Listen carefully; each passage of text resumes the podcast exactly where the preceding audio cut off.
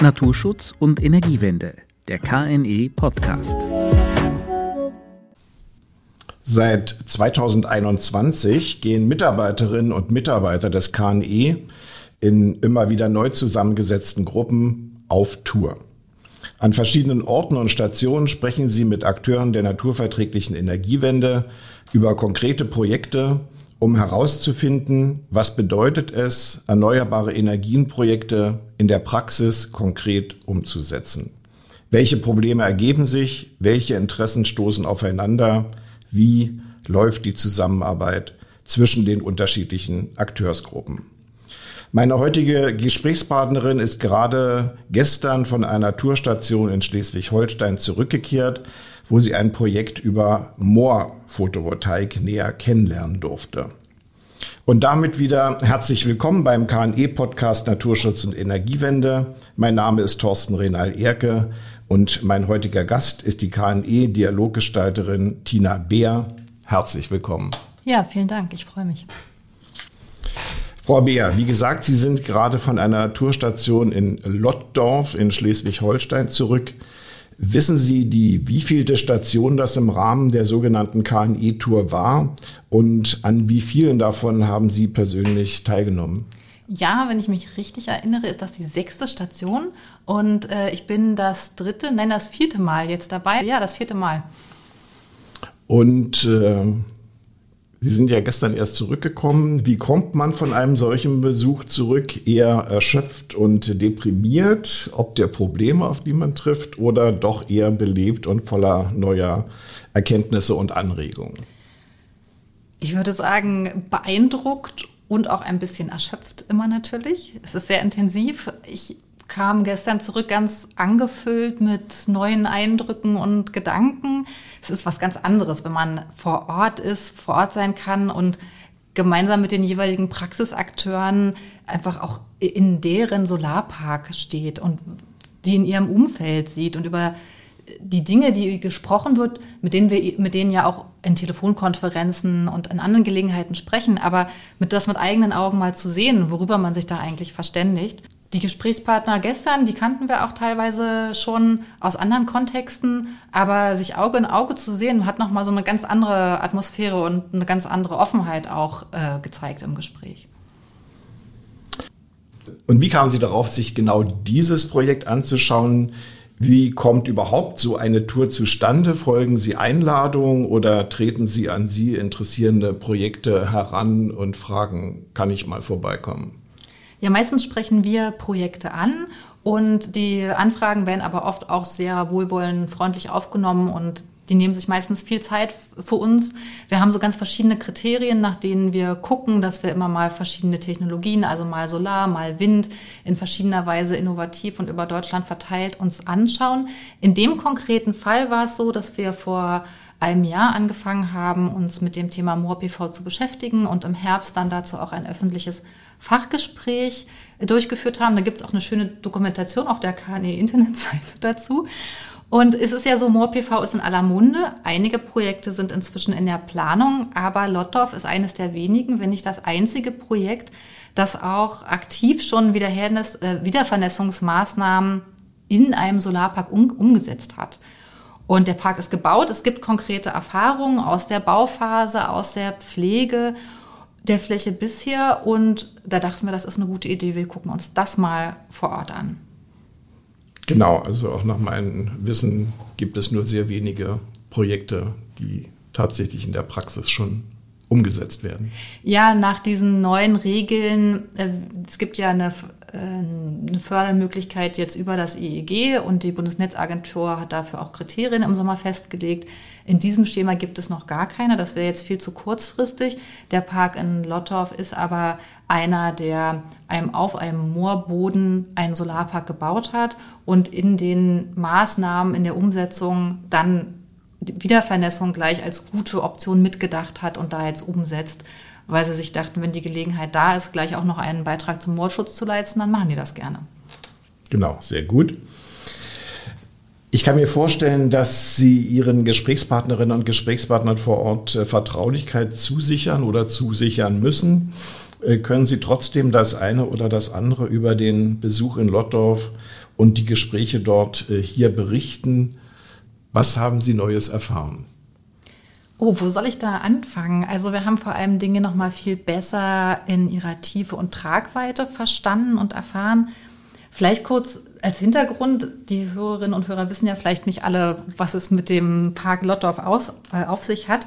Also der Moor-PV-Park, der umfasst ungefähr 30 Hektar und entstand ähm, entlang einer Bahnstrecke Flensburg-Neumünster und ist auf einem ehemaligen Niedermoor.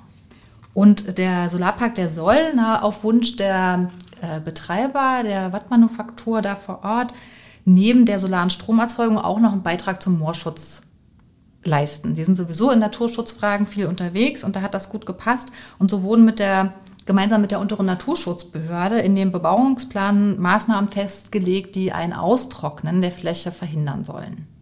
So viel vielleicht zum Hintergrund. Und dass Moor-PV sehr voraussetzungsvoll und anspruchsvoll ist, das wissen wir. Da gibt es auch einen interessanten Podcast von, ich meine, Januar. Wer möchte, kann sich den ja nochmal anhören. Aber welche Fragen sich da jetzt ganz konkret stellen, das konnten wir nochmal ganz deutlich sehen und erfahren. Also diese Frage, welche Torfmächtigkeiten sind eigentlich geeignet? Also wie stark darf der Moorboden eigentlich sein, dass ich da noch PV drauf installieren kann, sodass das auch fest verankert ist? Oder die Frage, wen gibt es, der das nötige hydrologische Gutachten erstellen kann? Wie schwierig ist das? Oder auch, wie findet man Handwerker und Baufirmen? Es ist ja auch eine sehr besondere Baustelle. Ähm, das muss alles gut ineinander greifen. Da haben, konnten wir viel vor Ort einfach auch sehen und die müssen sich auf das Abenteuer auch einlassen. Und wie koppelt man jetzt Wiedervernässungsmaßnahmen mit den anderen Baumaßnahmen, wenn die Bagger immer auf der Fläche stehen? Und wie macht man das nachher in der Pflege, dass die Wasserstände auch passen, dass es nicht zu klimaschädlichen Ausgasungen kommt oder was passiert mit der EG-Förderung, wenn es dann mal nicht klappt. Also alles das sind ganz konkrete Fragen, auf die man auch erst kommt, wenn man miteinander in Gummistiefeln bis zum Knöcheln im Wasser steht und da direkt auch äh, sieht und erklärt kriegen kann, ja, wie geplant wurde, wie gebaut wurde und was sich jetzt so im tagtäglichen Leben vor Ort da so für Herausforderungen stellen. Ich war ja bei der Tour nicht dabei. Für mhm. mich würde sich eine Frage stellen. Sie haben gesagt, äh, man verhindert, dass das Moor trocken wird und dann wird es aktiv, möglicherweise aktiv auch wieder vernässt. Und die, die entscheidende Frage ist natürlich für so einen Außenstehenden, äh, wird dann noch hinreichend verhindert, dass die Anlagen irgendwann versinken und ist auch die Wiederbetretbarkeit der Flächen gesichert? Oder muss man, versinkt man dann mit seinen Gummistiefeln irgendwann in dem Gelände? Ja, wir, waren jetzt tatsächlich auch nicht überall. Also es mag Stellen geben, wo es dann auch noch äh, tiefer ist. Das hängt auch von den Niederschlägen äh, sicherlich ab. Und da ist aber auch vieles noch in der Beobachtung. Also es gibt äh, durchaus auch ähm, bei den Parks jetzt wissenschaftliche Begleitungen, die nochmal drauf gucken. Da ist tatsächlich auch die Wattmanufaktur. Insofern war für uns ein sehr offener Partner. Die teilen auch viel von ihrem Wissen und die wollen auch einfach, dass aus den Erfahrungen gelernt werden kann. Insofern ist aber auch für die noch vieles offen.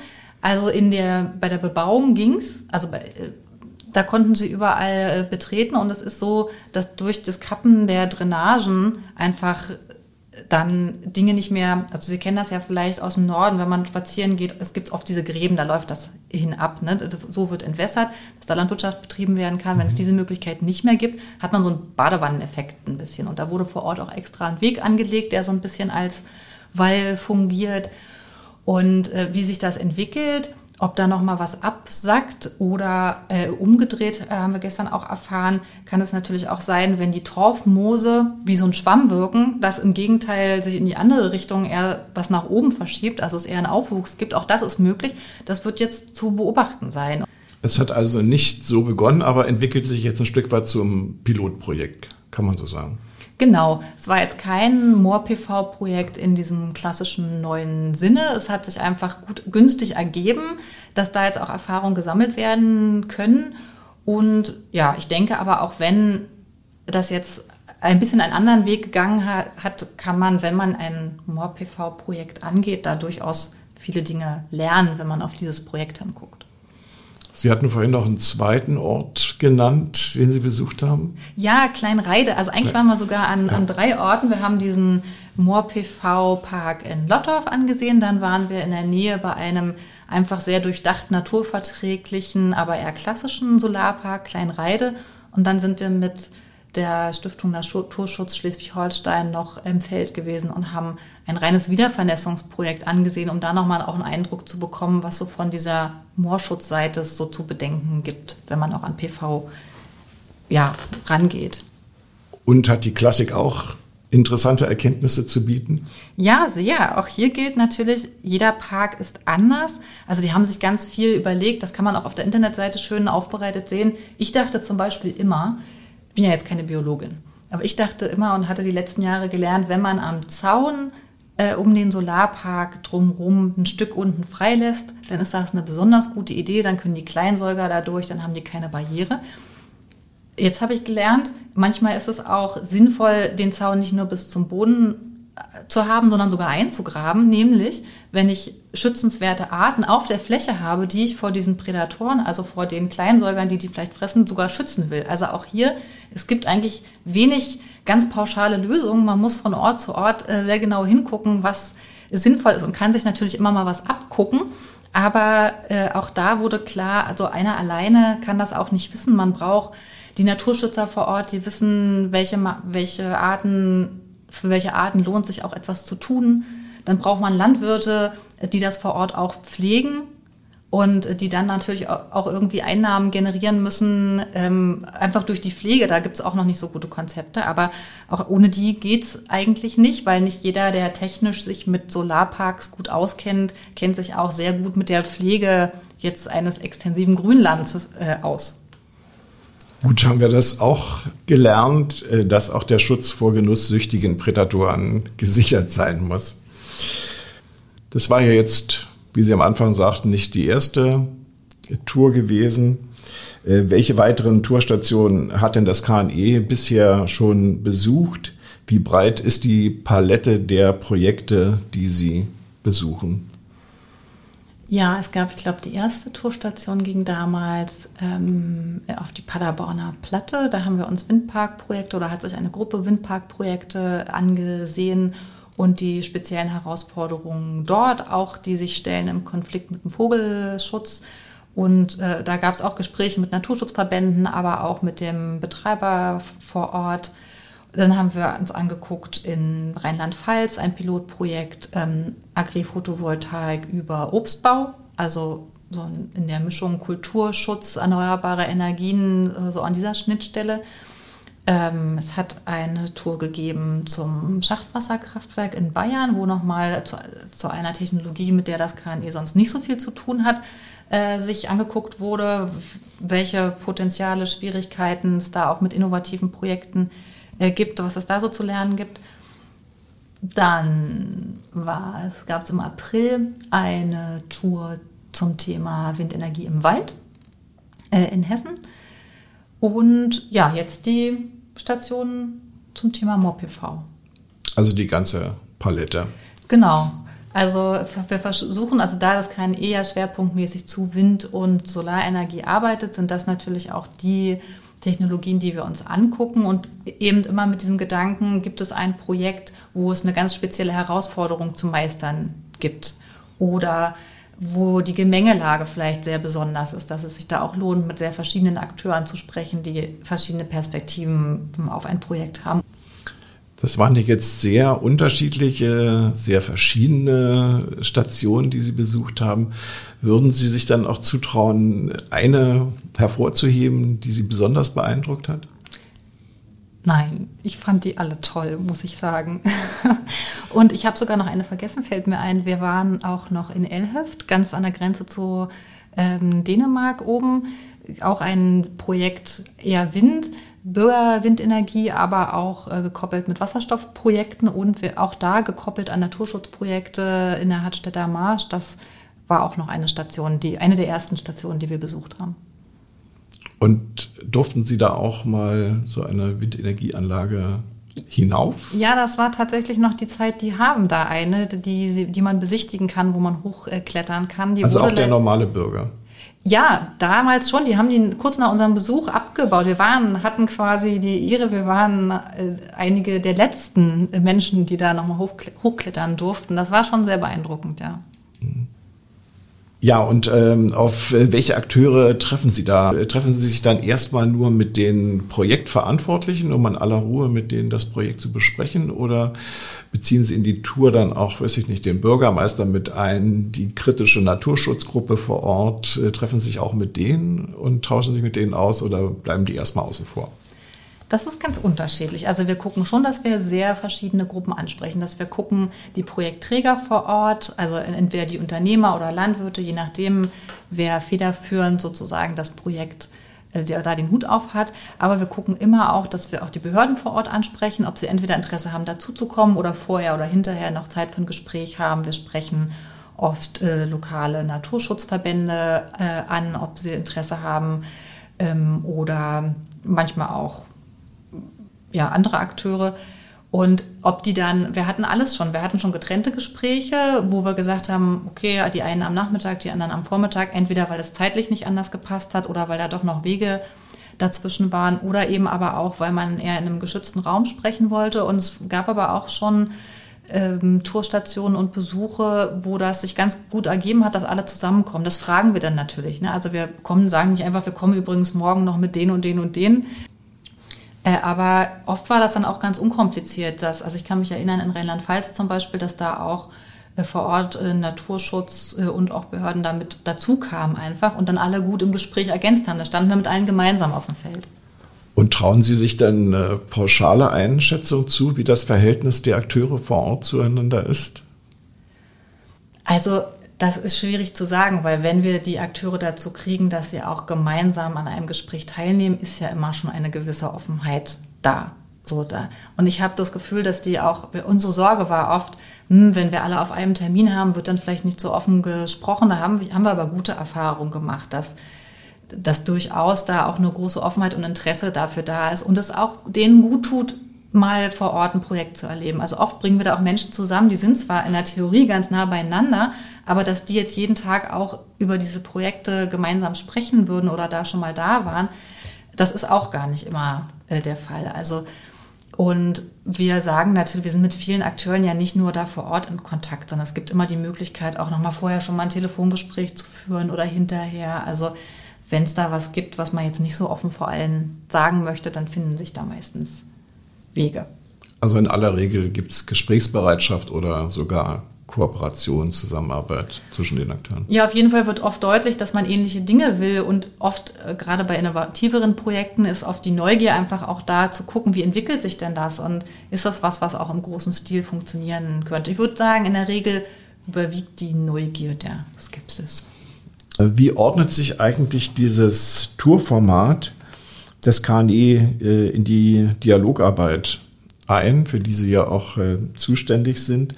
Was lernt das KNE aus diesen Besuchen, die ja letztlich doch auch nur Stippvisiten sind? Ergeben diese Ausschnitte letztlich ein ganzes Bild oder worin liegt der Wert der Besuche für Sie?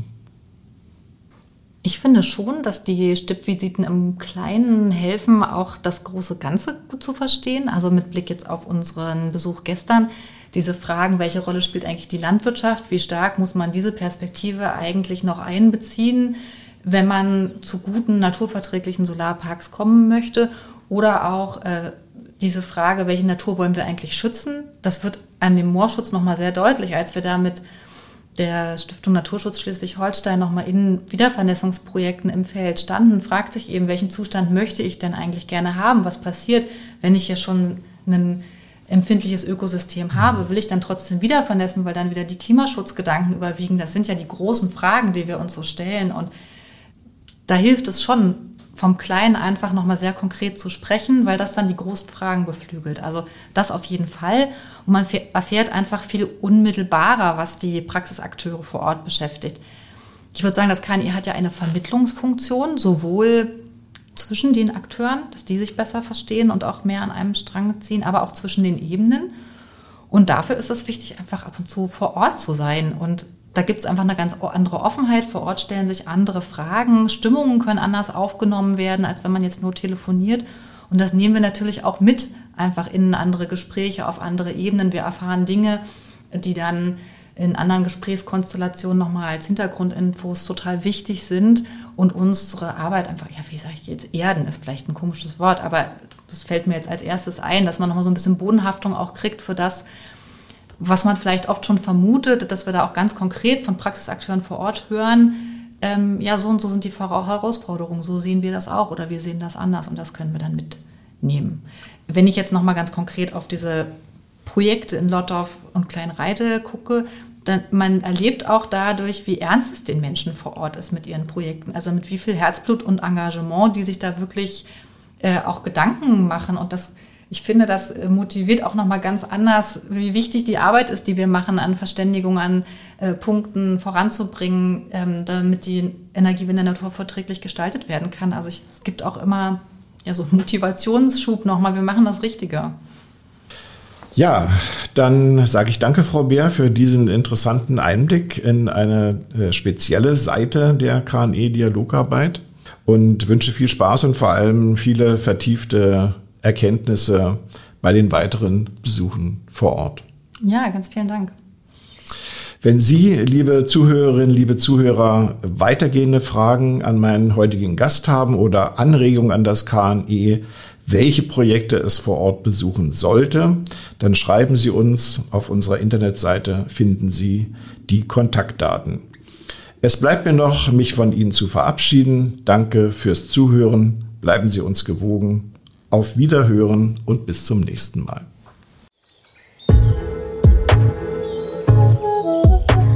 Naturschutz und Energiewende, der KNE Podcast.